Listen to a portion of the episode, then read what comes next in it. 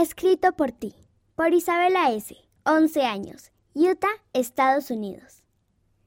La semana pasada fue el cumpleaños de Gabriel, mi hermano pequeño.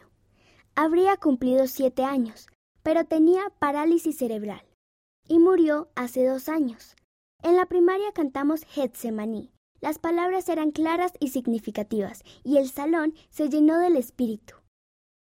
Luego de la canción, la hermana Webster compartió su testimonio de la expiación de Jesucristo. El salón se llenó aún más del espíritu. Luego habló acerca de su hermano que había muerto hacía varios años. Me hizo pensar en Gabriel y casi me puse a llorar. Recordé cuando abracé a Gabe por última vez. Sentí tristeza, pero también sentí paz. La hermana Webster habló de lo feliz que estaba de saber que volvería a ver a su hermano.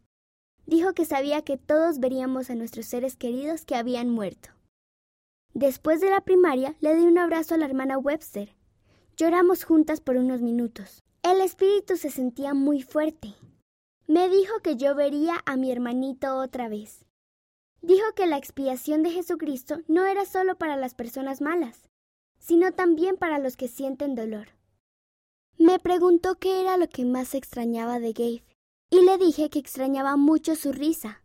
Le dije a la hermana Webster que había estado triste porque esa semana había sido el cumpleaños de Gabriel, y realmente necesitaba saber que vería a mi hermano otra vez. Me dijo que nuestras lágrimas eran lágrimas de gozo. Pude sentir el espíritu, y supe que lo que ella dijo es verdad. Estoy segura de que volveré a ver a Gabriel. Y eso me hace muy feliz. Lo amo.